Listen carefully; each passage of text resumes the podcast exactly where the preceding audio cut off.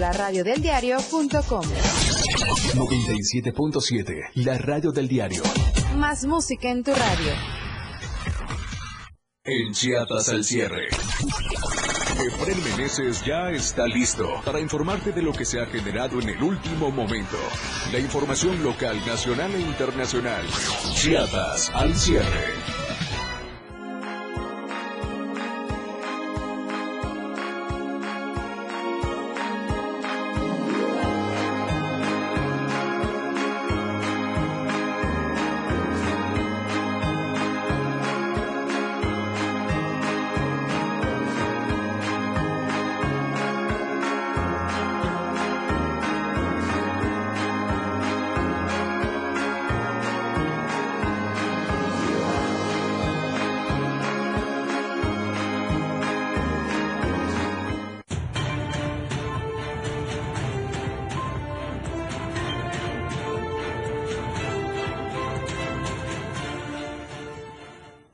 ¿Qué tal? ¿Cómo está? Muy buena noche, qué gusto saludarlos. Son las 7 en punto, soy Efraín Meneses y estamos en Chiapas al cierre. Quédese con nosotros, obviamente, como usted bien ya sabe, con lo más importante de Chiapas, de México y el mundo. ¿Qué le parece si comenzamos? Porque lo que hoy es noticia, mañana es historia. Esto es Chiapas al cierre.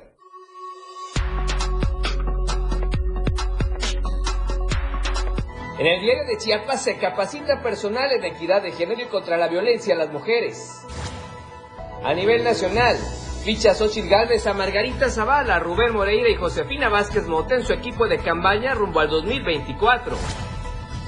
A nivel internacional, como de película, policía investigaba detonación de arma y explota casa en mil pedazos. La tendencia del día en Chiapas al cierre, normalistas en Tuxtla y a nivel nacional GTA versión 1, Pisa y equipo ADMM son los temas de esta noche. Lo que ya es noticia mañana ya es historia. Esto y más este martes en Chiapas al cierre.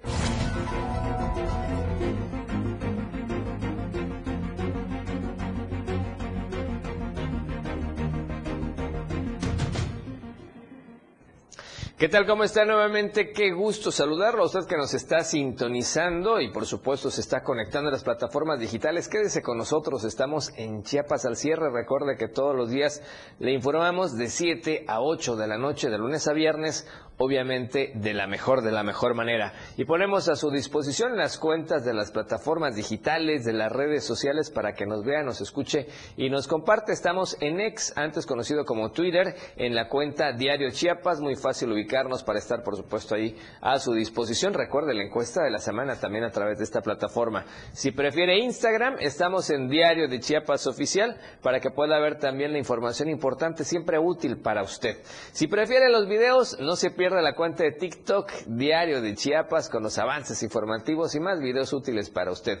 Y por supuesto, contigo a todos lados en la radio del diario 97.7 de frecuencia modulada, donde usted nos va escuchando en este instante en Tuxtla Gutiérrez, San Cristóbal de las Casas, Venustiano Carranza, Suchiapa, eh, San Fernando, en Chiapa de Corzo, en fin, muchos municipios de la, de la zona metropolitana y también de parte de la zona de los Altos. Gracias por estarnos escuchando. Además, Allá en el norte, un saludo al vecino estado de Tabasco, en la región de los ríos, a playas de Catazajá, Salto de Agua y por supuesto Palenque, con la radio del diario en 103.7 de frecuencia modulada, allá en la radio del diario en Palenque. Gracias. Y acá muy cerca de Tuxtla Gutiérrez, en el Radio Naranjo, XHSIH 106.7 de FM, Radio Naranjo, la voz de Berriozábal. Quédese con nosotros, esperamos sus comentarios en Facebook a través de Diario TV Multimedia Diario de Chiapas y la radio del diario. La tendencia del, día de hoy, para variar,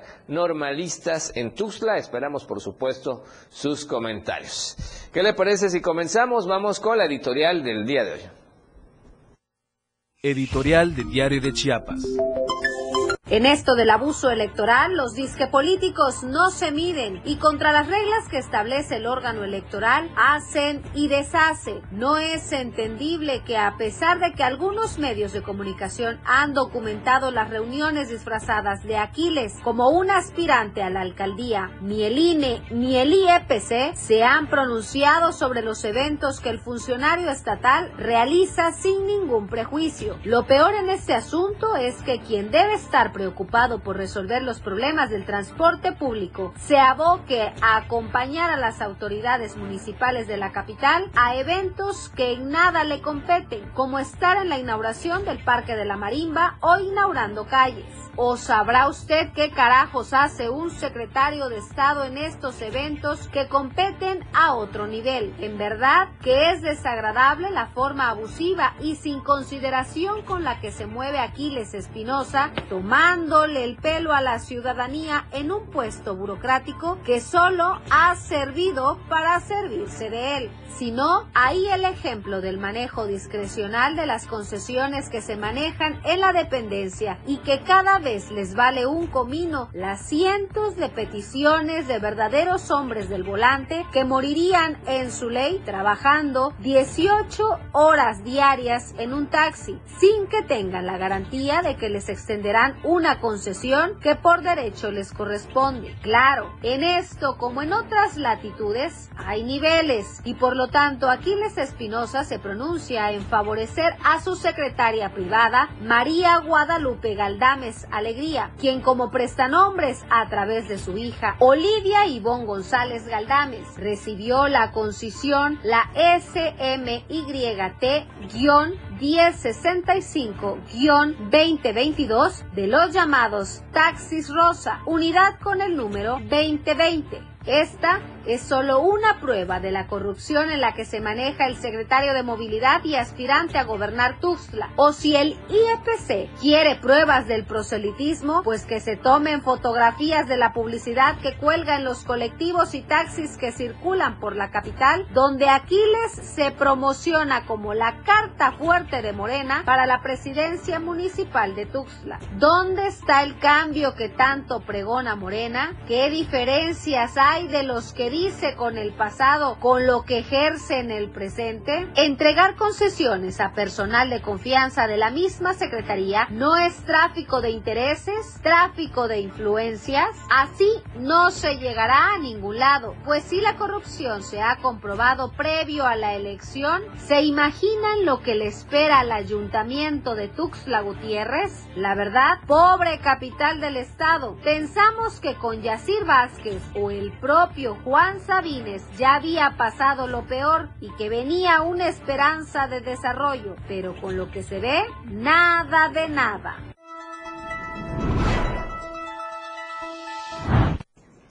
Bien, y vamos a otros temas, porque este es un tema importante. Fíjese que acá en el diario de Chiapas, en el diario Media Group, se capacitó a parte de su personal en temas de equidad de género. Y obviamente esto es en el marco de las actividades de los 16 días de activismo por el Día Naranja. Vamos al reporte.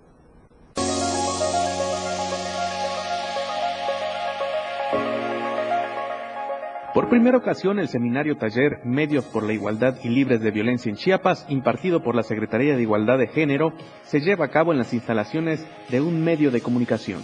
Diario de Chiapas es el anfitrión durante esta semana de este seminario en el que la directora general de Comunicación e Información de la Mujer, Lucía Lagunes Huerta, ofrece al personal de esta casa editorial y compañeros de otros medios de comunicación el tratamiento de la información en caso de violencia hacia las mujeres.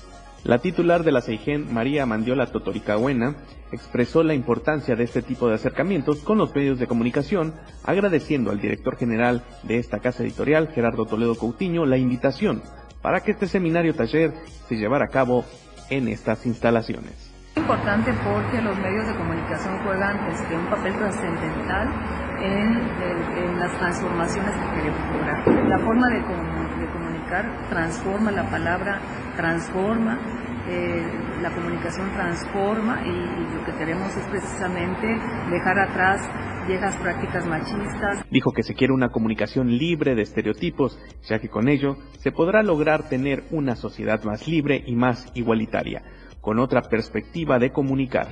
Hemos, eh, tenido muy bueno, pues muy buen ánimo colaborativo por parte de todos los medios, con muchos medios tenemos también firmados acuerdos eh, de colaboración precisamente para implementar capacitaciones y sensibilizaciones en, en, la forma de comunicar. Agregó que este tipo de seminarios impartidos por la CEGEM trata temas de diversos tipos, como la erradicación de la violencia a las mujeres, lenguaje incluyente, entre otros tópicos. Para Diario Media Group, Francisco Mendoza.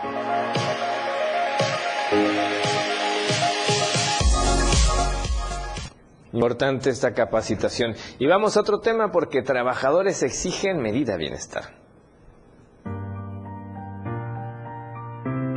Trabajadores administrativos de la Secretaría de Educación del Estado se manifestaron a las afueras de la Prepa 1 para luego hacer una caminata hacia la Torre Chiapas para exigir el pago de su ajuste salarial. El decreto otorgado por el presidente Andrés Manuel López Obrador, llamado Medida Bienestar, que incrementa el 8.1% del salario, debe ser pagado antes del 20 de diciembre del presente año, señaló María Antonieta Bertoni, vocera de los trabajadores. Nosotros aquí estamos movilizándonos para que se nos otorgue el incremento que, el licenciado Andrés Manuel López Obrador en el mes de mayo publicó que se nos iba a dar un incremento no solo a docentes y trabajadores de la educación. Aquí estamos solamente trabajadores de los distintos niveles administrativos y manuales del sector educativo. Este incremento solo se le debe a los administrativos del sector de la educación en el Estado, ya que a los federales se les fue cubierto este incremento desde el pasado 30 de octubre. Además, agregó que en otras entidades este pago también ya fue cubierto. Sabemos hasta ahorita, queremos, verdad, que, pues, que nos apoye el gobierno en ese aspecto. Eh, queremos que, el, que haya una mesa de negociación, ¿verdad?, por parte de los tres niveles de gobierno tanto de Secretaría de Educación, Secretaría de, Hacienda y pues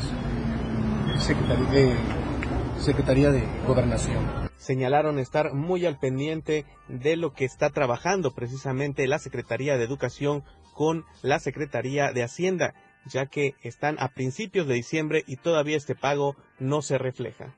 Entonces, hasta ahorita no sabemos por qué razón el gobierno del estado, a diferencia de otros estados, no lo ha otorgado a nosotros como trabajadores. Solicitaron la intervención del gobernador del estado, Rutilio Escandón Cadenas, para que los poco más de 10.000 trabajadores en el estado que no se les ha dado este incremento, se les otorgue antes de que termine este año.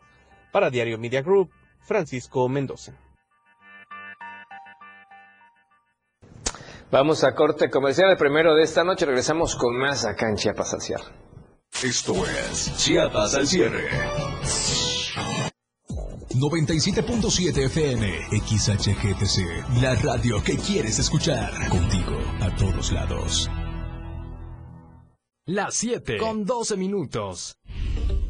Delitos electorales son aquellas acciones que buscan alterar los resultados en las elecciones nuestra misión como Fiscalía especializada en materia de delitos electorales es investigar y perseguir los delitos electorales federales.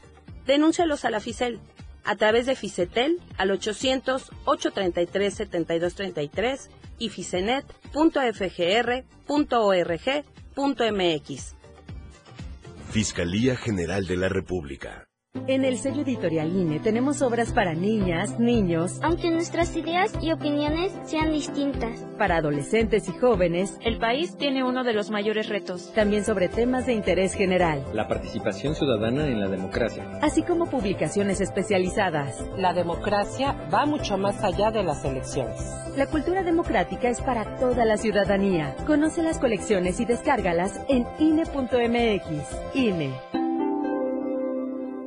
Por la paz, por la libertad, por nuestro país. Cambiemos el rumbo. Aguascalientes prioriza la seguridad. Su policía es hoy una de las cinco mejor evaluadas de México. Chihuahua es líder exportador y regresaron las estancias infantiles. Guanajuato tiene uno de los mejores sistemas de salud a nivel nacional. Querétaro es el segundo estado más competitivo del país. Yucatán es de los primeros estados con mayor tasa de empleo. Todos tienen algo en común. Todos están gobernados por acción nacional. Cambiemos el rumbo. Una de las costumbres más populares en México es colocar el nacimiento del niño Jesús debajo del árbol de Navidad como parte de la decoración decembrina. Hoy en día existen muchos estilos de sets con diferentes tamaños, colores y formas que representan a la Virgen María, José, los pastores y los reyes magos, contemplando a Jesús recién nacido. Sin embargo, pocos conocen el remoto origen de esta tradición que sucedió muy lejos de tierras mexicanas. Giovanni Bernardone, mejor conocido como San Francisco de Asís es reconocido como el autor del primer nacimiento de la historia en Grecia, Italia. Bajo la austeridad de su vida franciscana, él buscaba una forma de escenificar el nacimiento de Jesús. San Francisco de Asís pidió permiso al Papa Honorio III para llevar a cabo esta escenificación. La radio del diario, celebrando nuestras tradiciones, contigo, a todos lados.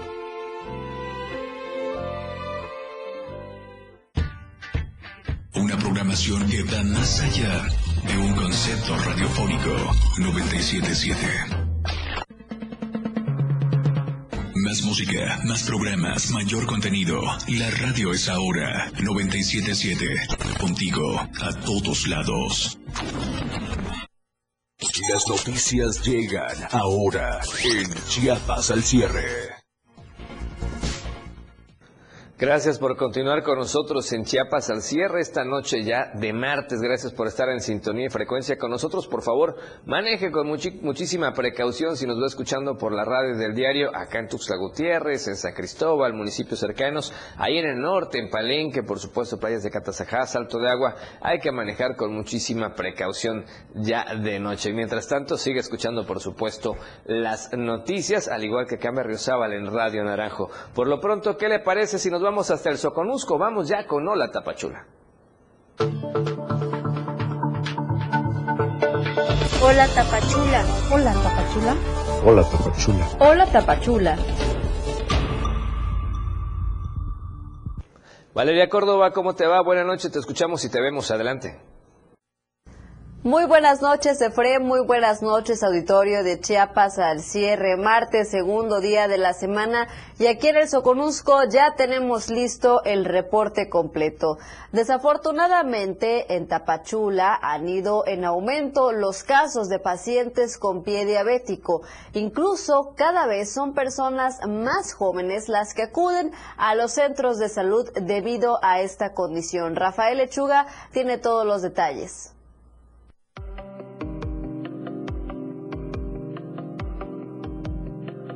En la región del Soconusco se ha incrementado el número de pacientes que presenta complicaciones en las extremidades del cuerpo a causa de la diabetes. De acuerdo a especialistas, el pie diabético ha generado afectaciones irreversibles en un gran número de población adulta, y aunque los rangos de edades son de 50 y 60 años, se tienen reportes incluso en personas cada vez más jóvenes. Hongos en las uñas, eh, el mismo pie diabético que, ahorita se está eh, proyectando en, la sesión con los, con los pacientes. Y lo más importante es concientización que es la, clave de aquí para que el paciente se cuide. Lo más frecuente pues son los adultos, eh, vamos a hablar, mm, entre mayor edad tengamos, es mayor el problema, es decir, si tenemos 50, 60 años, etcétera, vamos a tener más problemas. Y también es eh, en cuanto al tiempo de presentación de la diabetes. Hay pacientes de 30 años que ya son diabéticos. Si se logra aplicar a tiempo el tratamiento de pie diabético, se pueden evitar daños severos a la salud del paciente, pues de acuerdo a los médicos, los hongos y callos pueden llevar a un riesgo mayor en el pie diabético. Entonces en un paciente diabético, este, esos callos a veces tienen lesiones debajo del engrosamiento de la lesión y pues cuando vienen a ver o cuando vienen a consultar a veces es porque ese callo ya se infectó, ya se ve rojo o tiene empezó a salir pus, etcétera. Entre esos, entre otras enfermedades, pues tenemos el honguito de las uñas, este, cuando se entierran las uñas también. Hay pacientes que sufren frecuentemente de esto. Piden prestar atención al cuidado de la salud, pues la diabetes cada vez deja secuelas graves en la población de la costa de Chiapas. Desde Diario TV Multimedia Tapachula, Rafael Lechuga.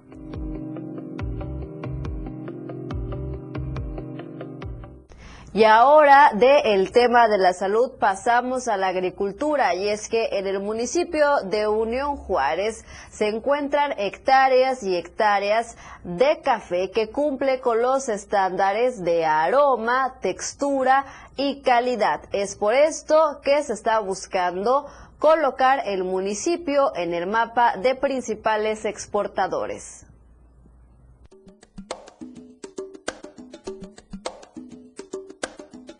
En el municipio de Unión Juárez se encuentran hectáreas de café que cumplen con las características de aroma, sabor, color y textura. Carlos Alfonso, emprendedor de este aromático grano, busca otorgarle un valor agregado al café para poder potencializar el municipio en el mapa de exportación de este producto. Se llama cascadillo. Esta cascarita también se puede utilizar o se utiliza como abono orgánico para el mismo café. Lo que hace esta máquina es separar esa, esa cáscara y de este lado ya nos queda el café que es conocido como café verde y o nosotros aquí lo conocemos como café en oro ya queda únicamente la semilla, la almendra. Y esta es la que vamos a tostar. El productor vende la fruta en uva para que el precio sea menor, ya que si lo procesan en pergamino se incrementa el costo. El café de Unión Juárez tiene una particularidad importante. La altura de la cabecera municipal está ubicada de 1100 a 1200 metros sobre el nivel del mar. A través de una marca regional, este, realicé el, proceso del registro de una marca meramente regional. Estoy comercializando el café tanto molido como en grano, tostado. Este, ahorita estamos posicionados ya en un mercado este, nacional. Enviamos café a lo que es este, Aguascalientes, Puebla, a este, Baja California, a Tecate, este, a Pachuca, a varios este, estados de la República. Y también estamos buscando llegar a un mercado ya internacional. Tan solo en este año se procesaron 60 quintales. La altura favorece que el grano se desarrolle mejor y que pueda adquirir todas sus propiedades. Con información de Damián Sánchez, Diario Multimedia Soconusco. Hasta aquí las noticias el día de hoy. Nos vemos y nos escuchamos mañana miércoles, mitad de semana, con más información. Gracias Valeria con la información, por supuesto te escuchamos el día de mañana. Por lo pronto nos vamos a enlazar a la zona selva porque hubo cambios de mandos militares por allá y quien tiene la información nuestra compañera Mariana Gutiérrez. Mariana, buenas noches, ¿cómo estás? Te escuchamos, adelante. Hola, ¿qué tal? Muy buenas noches. Te saludo desde el municipio de Ocosingo, en donde la Secretaría de la Defensa Nacional, a través de las comandancias de la séptima región militar y la trigésima novena zona militar, informó a la opinión pública que con fecha de este martes 5 de diciembre, el ciudadano general de brigada de Estado Mayor Juan Torres Torres tomó posición al mando y protesta de bandera como comandante de la trigésima novena zona militar. La ceremonia fue presidida por el ciudadano general de división del Estado Mayor José Joaquín Jiménez Cueto, comandante de la séptima región militar, en la explanada principal de las instalaciones del cuartel general de, de citado de la zona militar, ubicada sobre eh, el interior del campo militar número 39 sobre el predio Toniná, contando con la presencia de diversas autoridades civiles y militares. Como parte de su trayecto, el general Torres ha desempeñado varios cargos precedentes de la Dirección General de Infantería, donde fungía como subdirector, movimientos que ha atendido a las necesidades directivas de mandos propuestos por la Secretaría de la Defensa Nacional por orden del Comandante Supremo de las Fuerzas Armadas fue en este acto cívico en donde todos los comandantes de la de la trigésima eh, zona militar, así como eh, las treinta y ocho zona militar, se pusieron a la orden del nuevo comandante, quien destacó que eh, eh, realizará un gran trabajo y sobre todo con confianza para los subordinados de esta 30 de esta zona militar, así como también eh, saludó al presidente municipal, Gilberto Rodríguez de los Santos, a quien se puso en orden para poder trabajar a favor de la seguridad en la región de la zona selva. Gracias, Mariana, por la información. Estamos viendo precisamente los datos y la información que tú nos compartes, la imagen, sobre todo a la gente que nos escucha y que nos ve en la radio, de este cambio precisamente a los mandos militares, esperando obviamente, sobre todo, el tema de mayor seguridad que es tan importante en toda esta parte de la región de la selva. Gracias, Mariana. Muy buenas noches. Bien, y ahora vamos a otros temas, vamos a temas que tienen que ver con la política, porque siguen los registros precisamente a quienes aspiran a coordinar de manera municipal estos comités de la defensa de la cuarta T, y el día de hoy, hoy por la tarde, precisamente en este instante, se está llevando a cabo el registro, más bien ya terminó hace unos instantes el registro de Giovanni Salazar para buscar esta coordinación municipal en Tuxtla Gutiérrez de los comités de la defensa de la cuarta T. Este registro lo llevó a cabo allá en Copolla, a los pies del famoso Cristo de Copolla, acompañado por cientos de simpatizantes que estuvieron precisamente respaldando su esfuerzo y su compromiso. Aseguran que el pueblo es quien le dará el papel de registro a Morena, pues porque de ahí emana él. Estamos viendo imágenes de este evento que ocurrió apenas hace unos instantes allá en Copolla. Cientos de personas de muchísimas colonias, localidades y comunidades, incluso acá de Tuxtla Gutiérrez, respaldaron a Giovanni Salazar para que coordine de manera municipal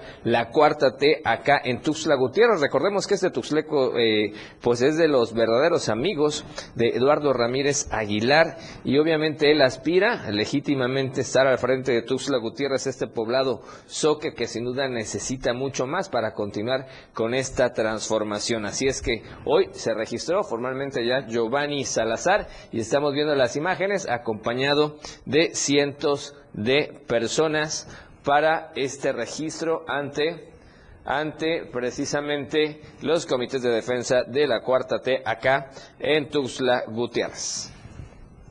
Así es que felicidades y vamos a seguir muy de cerca, por supuesto, a este joven tuxleco. Y vamos a otros temas porque resulta que en el recinto legislativo o en el Congreso del Estado aseguran que hay enormes rezagos en el trabajo legislativo. Vamos a reporte.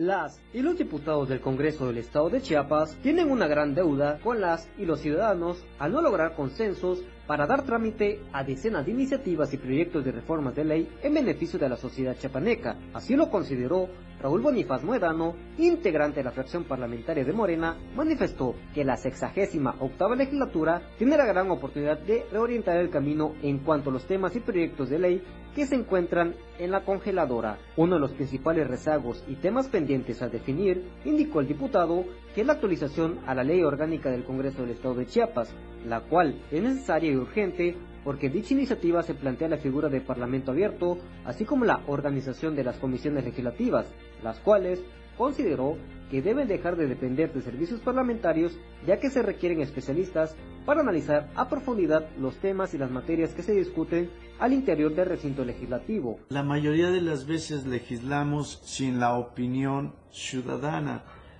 y pues ya la gente se da cuenta de que hay una reforma a alguna ley, algún reglamento, cuando es parte de algún asunto que esté relacionado con él mismo. Dentro de este rezago, el también presidente de la Comisión de Justicia resaltó que también persisten aquellos asuntos relacionados a la reforma al Código Penal para sancionar a los responsables de maltrato animal, iniciativa a la Ley de Salud para que todos los procesos estéticos sean efectuados únicamente por especialistas médicos certificados, la iniciativa de reforma a la ley de protección para la fauna en el estado de Chiapas para agregar al capítulo de protección y cuidado de los animales domésticos.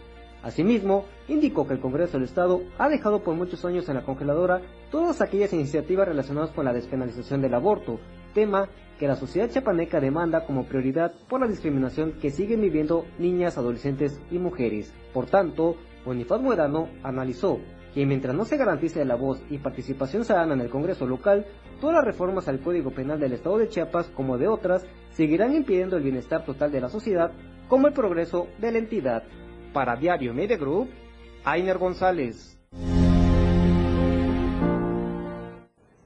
Ahí está la información. Vamos al segundo corte promocional, corte comercial de esta noche. Regresamos con más acá en Chiapas al cierre. Chiapas al cierre. 97.7. La radio del diario 977. 97.7. La radio del diario. Más música en tu radio. Lanzando nuestra señal desde la torre digital del diario de Chiapas, Libramiento Sur Poniente 1999.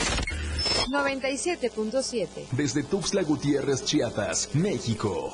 XHGTC, la radio del diario. Contacto directo en cabina 961-612-2860. Escúchanos también en línea. www.laradiodeldiario.com 97.7, la radio del diario. Más música en tu radio. Las 7 con 29 minutos. Ahí viene la cuarta transformación, con este ritmo que está sabrosón, unidos en una revolución que mi México lindo merece hoy. Ay, a la izquierda toma el corazón. Vete, vete, es la cuarta T.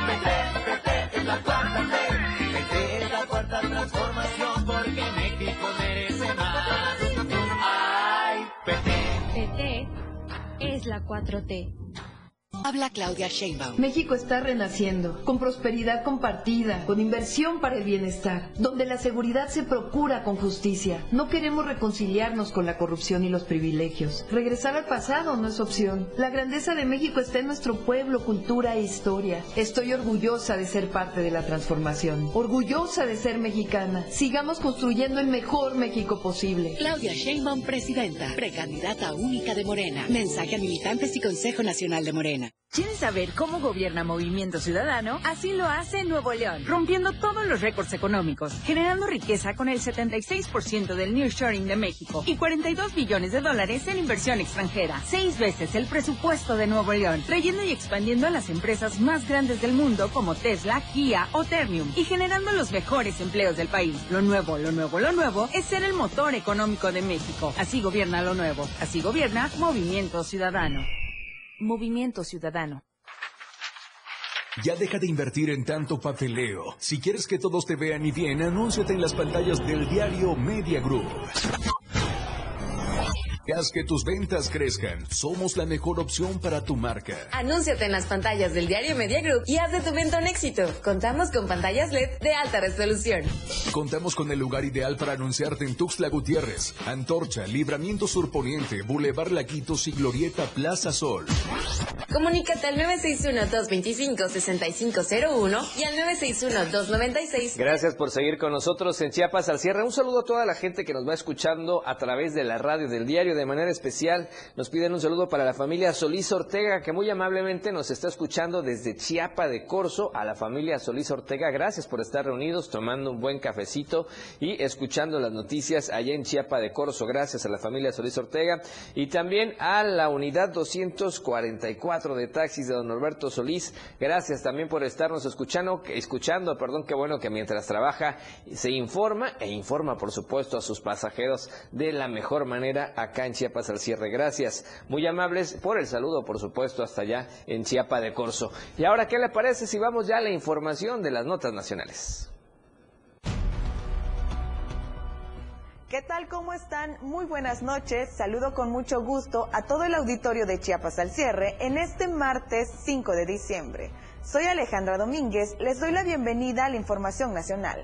Carolina es una joven madre de 29 años de edad. Desapareció junto a sus hijos el pasado jueves 30 de noviembre. Su familia los busca. Si les parece, vamos a la información. Carolina Ramírez Hernández ha sido reportada como desaparecida junto con sus dos hijos llamados Christopher Sánchez Ramírez y Deivan Fernando Sánchez Ramírez de 13 y 3 años respectivamente. La familia desapareció el pasado 30 de noviembre de este año en Gilotepec, Estado de México. Carolina y sus pequeños salieron de casa a fin de ir a la escuela Gregorio Mendel que se localiza en la colonia Canalejas. Desde ese momento no se supo más de su paradero e incluso las autoridades mexiquenses ya activaron el protocolo ALBA. Carolina Ramírez Hernández nació el 2 de enero de 1994, por lo que actualmente tiene 29 años de edad. Mide 1,62 metros de altura y es de complexión delgada. Asimismo, es de tez blanca, tiene el cabello negro y ojos grandes color café. El día que desapareció, vestía una chamarra color blanco y un pantalón de mezclilla azul. Su hijo mayor de nombre Christopher Sánchez Ramírez nació el 30 de abril de 2010 y actualmente tiene 13 años de edad. Es un adolescente que mide unos 60 metros de altura, tiene complexión delgada, tez blanca y cabello negro. El día que desapareció, tenía puesto un suéter de estambre color azul marino, camisa blanca y pantalón gris. Mientras tanto, el más pequeño de nombre de Iván Fernando Sánchez Ramírez nació el 25 de febrero de 2020, así que ahora tiene apenas tres años de edad. Se trata de un menor de .90 metros de altura, complexión delgada, tez blanca, que fue visto por última vez con una sudadera color gris y un pantalón de mezclilla azul. Continuando con la información, un par de jóvenes fueron golpeados con tablas y exhibidos completamente desnudos por las calles del municipio de Guasave al ser acusados de vender vapeadores de manera ilegal. En videos que circularon a través de redes sociales, se observa a dos jóvenes dentro de la Universidad Autónoma de Occidente siendo sometidos por otros sujetos. Los tablean en los patios del plantel y luego los hacen caminar desnudos por sus instalaciones, mostrando cartulinas que los señalan de vender vapeadores.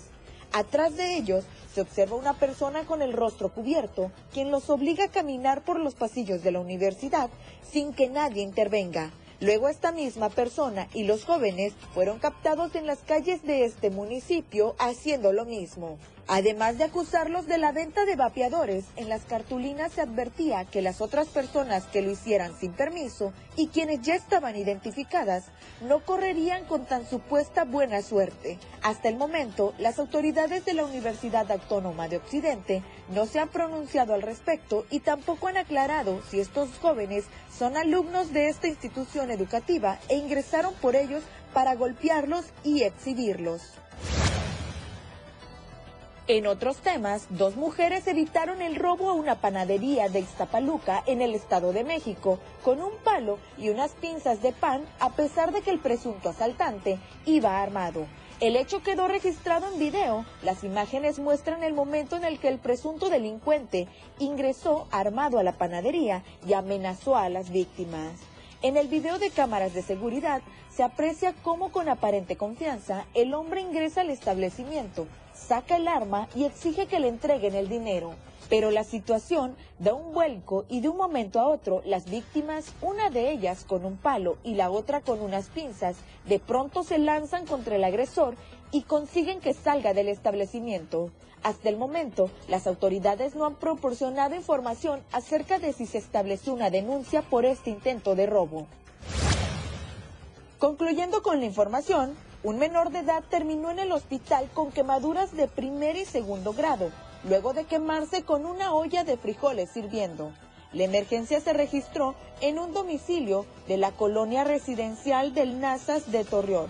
De manera inmediata, paramédicos de la Cruz Roja se trasladaron hasta el domicilio de la familia, donde brindaron los primeros auxilios al pequeño Adrián de cuatro años de edad al que le apreciaron quemaduras de primer y segundo grado en la parte posterior de la pierna derecha, el lado derecho de la espalda baja y los glúteos, por lo que tras brindarle la atención necesaria, los trasladaron de emergencia en la ambulancia hasta el área de urgencias del Hospital General de Torreón. La declaración que la abuela y padre del niño dieron a las autoridades señala que accidentalmente había tirado la olla en la que cocían frijoles, cayéndole la totalidad de líquido sobre él, por lo que rápido pidieron auxilio. Esta fue la información del día de hoy. Gracias a todos por acompañarnos. Ha quedado usted muy bien informado. Envío un saludo muy especial a todas las personas que nos están sintonizando en esta noche a través del 97.7 FM y el 103.7 FM en Palenque. Nos vemos el día de mañana con más información nacional. Que tenga una excelente noche.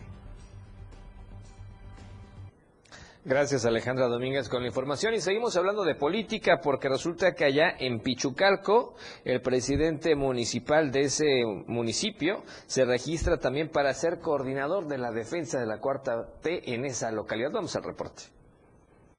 Este martes el presidente municipal de Pichucalco arribó hasta la capital chiapaneca, las instalaciones del partido Morena para completar su registro y ser el coordinador de los comités de la defensa de la cuarta transformación. Andrés Carballo Córdoba, presidente municipal de Pichucalco, anunció su inscripción para contender por Morena a la presidencia municipal de Pichucalco de nueva cuenta con la consigna de seguir trabajando en unidad y en seguimiento a la cuarta transformación. A, dar cumplimiento con los requisitos que marca los estatutos de nuestro partido, vine a los, sobre todo los requisitos que marca nuestro partido para ser aspirante a coordinador municipal de los comités de la cuarta, de la cuarta transformación en Pichucalco, Chiapas. A eso viene el día de hoy. ¿Con qué intención?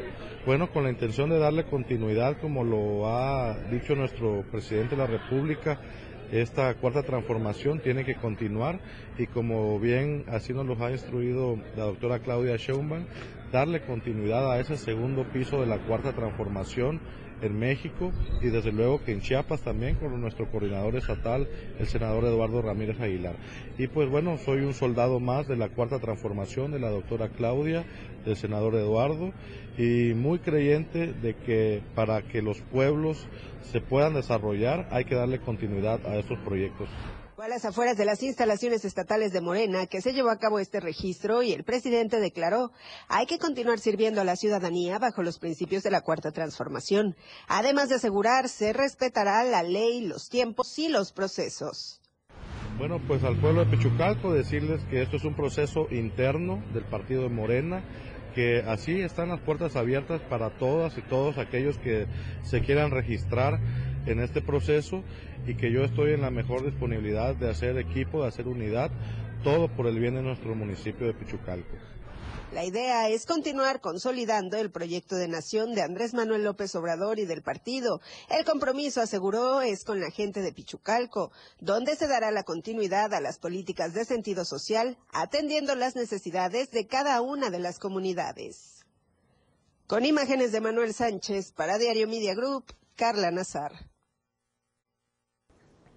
Bien, y vamos con más información. Nos vamos a enlazar con nuestro compañero corresponsal Edgar Ruiz porque tiene información importante. La Fiscalía General del Estado atrapó un presunto homicida en un importante operativo. Edgar, ¿cómo estás? Buenas noches. Te escuchamos adelante con los pormenores. Buenas noches, Efraín. Como bien menciona, esto ocurrió en el municipio de Villaflores, en donde agentes de la Policía de Investigación de la Fiscalía General del Estado llevaron a cabo un operativo para dar cumplimiento a una orden de aprehensión en contra de Neighbor N quien está, acusado del delito de homicidio calificado.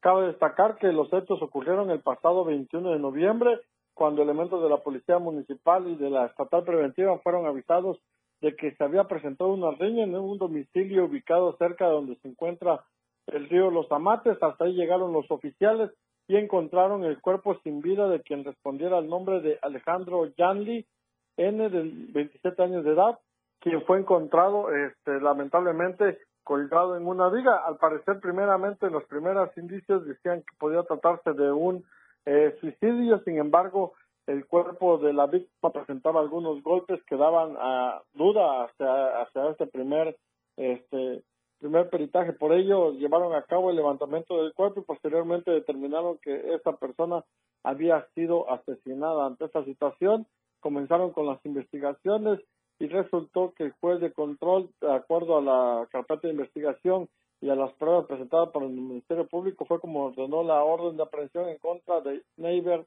N, quien está señalado de haber sido la última persona que presuntamente vio con vida a este, al, al fallecido. Por esta situación, se espera que el Ministerio Público Federal, digo, el Ministerio Público del Estado, eh, solicite una audiencia inicial para exponer los datos de prueba y sustentar la vinculación al proceso de Neighbor, quien en caso de ser hallado culpable estará muchos años en la cárcel.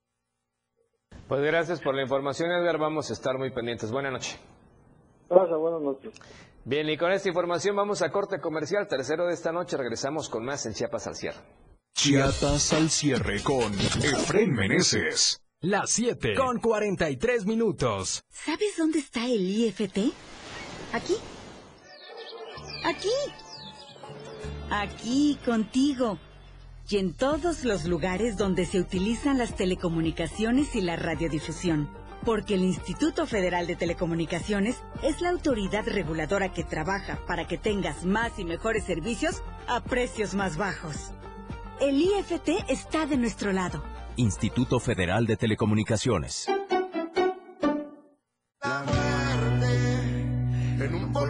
Polvo que viaja desde el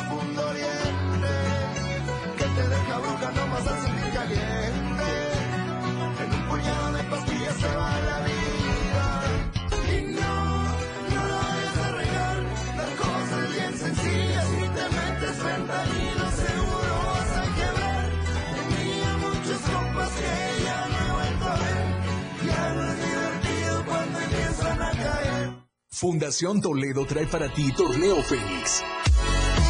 Torneo con causa. Con gran alegría y profundo agradecimiento celebramos el éxito del año pasado con Proyecto Fénix, que sigue avanzando con determinación gracias al apoyo inquebrantable de nuestra comunidad. Nos complace anunciar que se planea la construcción de tres nuevas aulas escolares en Chiapas. Te invitamos con entusiasmo a participar en este evento deportivo y de convivencia que se llevará a cabo los días sábado 9 y domingo 10 de diciembre en las canchas del Club Padel Match Point Adidas, ubicado en Tuxtla Gutiérrez. Contaremos con bazar, comida y actividades recreativas. Inscríbete ya, asiste junto a tu familia y sé parte de esta noble causa que va más allá de las canchas. Fundación Toledo y Proyecto Fénix, construyendo aulas, sosteniendo sueños.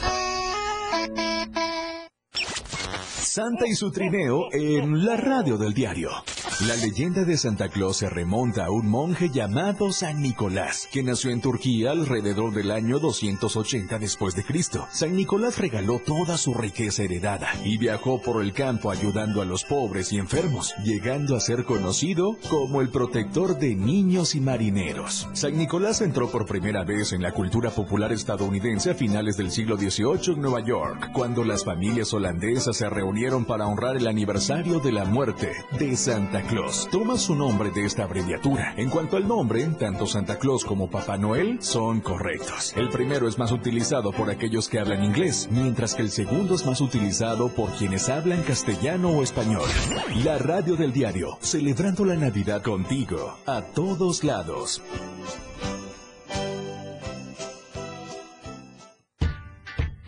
Una programación que va más allá de un concepto radiofónico 977. Gracias por seguir con nosotros. El saludo especial a la gente que nos está escuchando en la radio del diario esta noche. Gracias por sintonizarnos, obviamente en cada una de las localidades, en cada uno de los municipios donde usted se encuentre el día de hoy. Gracias por sintonizarnos acá en Chiapas al cierre. Y vamos ahora a temas de salud. Fíjese que el virus sincitial, si no lo había escuchado, bueno, es complicado de diferenciarlo. Vamos al reporte que nos, nos trae esta noche nuestro amigo reportero Carlos Rosales.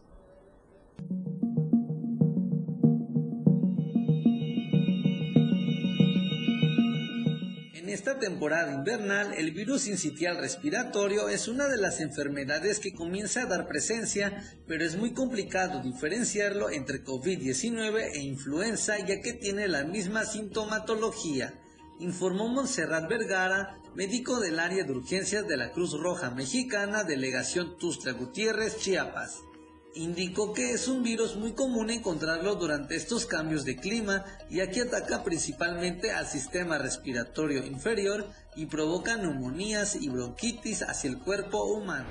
¿Qué cosas nos van a dar este virus? Pues bueno, de sintomatología la principal de ellas va a ser la, la sintomatología respiratoria. Nos va a dar tos, nos va a dar moquito, que nosotros le llamamos rinorrea, nos va a dar a veces dificultad respiratoria, que ya es un dato de alarma, en algunos casos va a dar fiebre, muchas veces vamos a tener este problema de, eh, bueno, de, de sibilancias, que nosotros le llamamos, que técnicamente es respirar con un pequeño silbido hasta el final, que es muy común encontrarlo en estas patologías. Cosas graves que podemos ahora sí eh, detectar es el cambio de coloración en los labios, que verdaderamente no podamos respirar, que estas sibilancias que había mencionado antes sean eh, muy, muy, muy agudas y muy graves y que las podamos escuchar desde lejos o que incluso tengamos dificultad respiratoria. Sin embargo, mencionó que la única forma de diferenciar este virus con las otras enfermedades es a través de un estudio de laboratorio, pero aclaró que las pruebas son muy caras ya que pueden llegar a costar más de 3 mil pesos. Bueno, el laboratorio que nosotros tenemos eh, sí maneja este tipo de, de laboratorios de pruebas en general, pero realmente no los han hecho. Porque, como les decía, cualquiera puede decir, ah, bueno, es una gripita o es una neumonía y me trato con paracetamol porque es lo que normalmente hacemos nosotros los mexicanos. Pero sí existen este tipo de pruebas. Si una persona quiere saber si verdaderamente es COVID o si verdaderamente es influenza o si verdaderamente es el virus incital, puede venir aquí a hacerse la prueba o buscar un laboratorio de confianza en donde se puedan realizar este tipo de pruebas. Lo que sí es que como son pruebas específicas, a veces son muy caras. De, el rango normal de este tipo de laboratorios está entre 1.500 y 3.000 pesos en algunos laboratorios. Ya dependerá de cuál busquen para saber cuál es el precio correcto y el certero. Para Diario Media Group, Carlos Rosales. Ya que estamos hablando un poco de temas de salud, bueno, resulta que el duelo, si no se trata, podría convertirse también en un serio problema de salud. Aunque cada persona es diferente, en la actualidad existen diversas herramientas que nos pueden ayudar a superar un proceso de duelo, pues contrario a lo que se cree, un duelo no solo sucede con la pérdida de un ser querido. Una pérdida de trabajo o de una relación también pueden representar un dolor profundo que de no atenderse con especialistas podría desencadenar otro tipo de situaciones más complejas. Muchas veces decimos, ah, pues sí me duele, pero va a pasar, ¿no? Dices, ay, a lo mejor los 40 días. No, déjame los 40 días y pasando los 40 días vas a ver que todo va a cambiar. Cada persona vive su duelo de distinta forma. Hay personas que dicen una semana ya, ya lo pasé. Hay otras que se contienen y por no demostrar eso, se lo contiene. Entonces, no hay forma de superar un duelo si tú no lo hablas. Tienes que hablar y externar las cosas para que eso vaya sanando poco a poco, procesándolo poco a poco. Y es que el término de duelo en nuestra cultura suele referirse al conjunto de procesos psicológicos y psicosociales que siguen a una pérdida con la que la persona en duelo estaba psicosocialmente vinculada. Y aunque las herramientas son muchas, es importante aprender a identificar cuál es la que más se adapta a nuestras necesidades. Yo diría que lo que te puede ayudar mucho es la, la literatura, ¿sí? De ciertas, de ciertas autoras que tú veas que es digerible, que no tengan tantos este, conceptos como psicológicos o médicos que no lo puedas entender, si no sea una literatura digerible. También puedes estar viendo videos. Ahorita en TikTok encuentras infinidad de videos. Tú puedes poner eh, cómo superar la muerte, duelo, cómo hacer un homenaje, cómo superar este dolor y te van a salir frases que no necesitas ver qué quieres, tres horas. No, aquí va a depender de cada persona. Te digo, a mí me funcionó una especialización en tanatología, un diploma en psiconcología para trabajar este proceso. Recuerda que si no se cuentan con los recursos psicológicos, familiares o sociales para superar el dolor, en ocasiones él o la afectada se muestran incapaces para adaptarse a una nueva situación tras la pérdida. De ahí la importancia siempre de buscar ayuda profesional. Con imágenes de Manuel Sánchez para Diario Media Group, Carla Nazar. Gracias por esa información. Y ahora nos vamos al centro del país con nuestro amigo Luis Carlos Silva, quien tiene también datos importantes en temas de política. Y es que Xochitl Gálvez ya dijo no o ya fichó a algunos priistas y panistas que no quieren su equipo de trabajo, es lo que entendemos. Luis, ¿cómo estás? Buenas noches, te escuchamos. Adelante.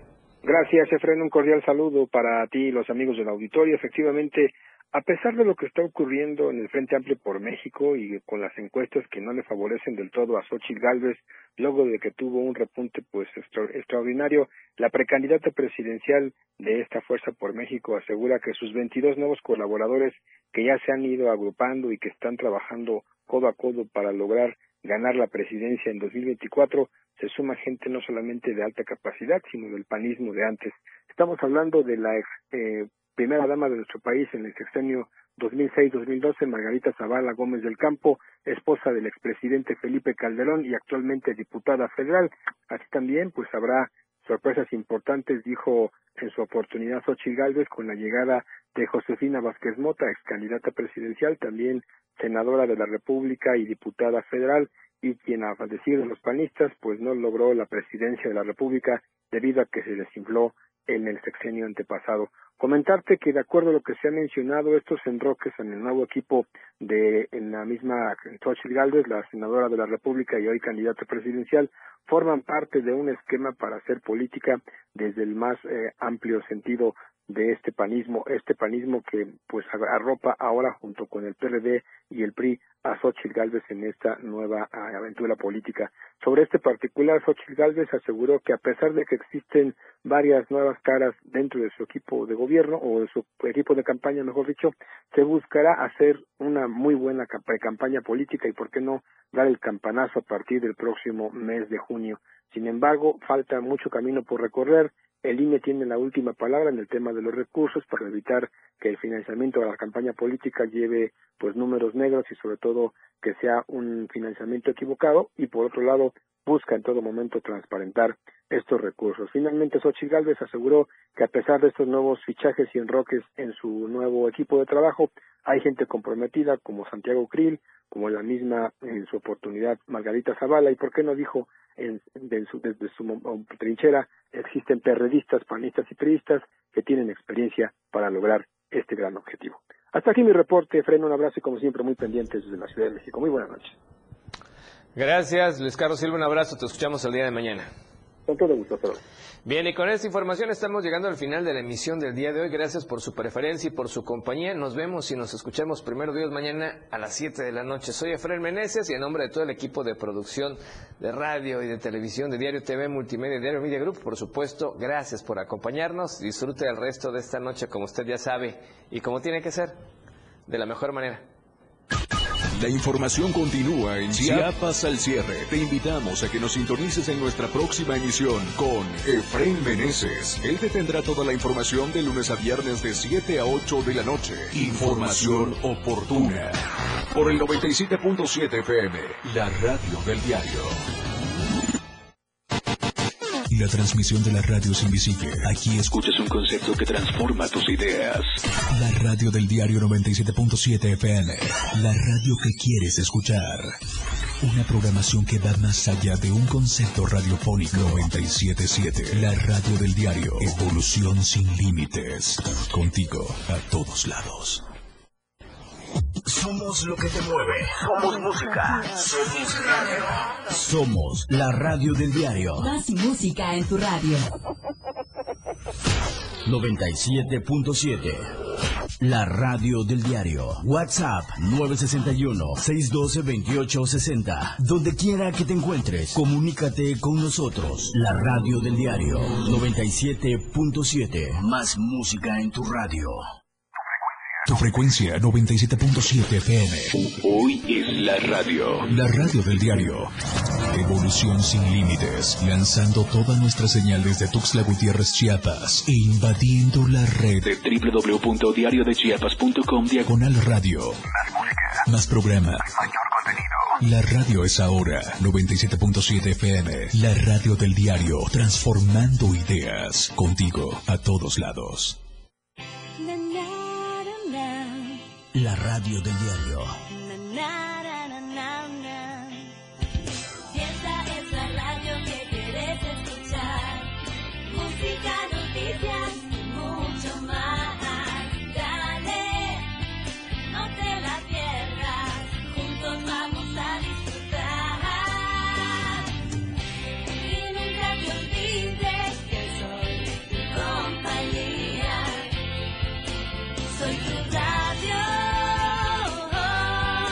La radio del diario 97.7.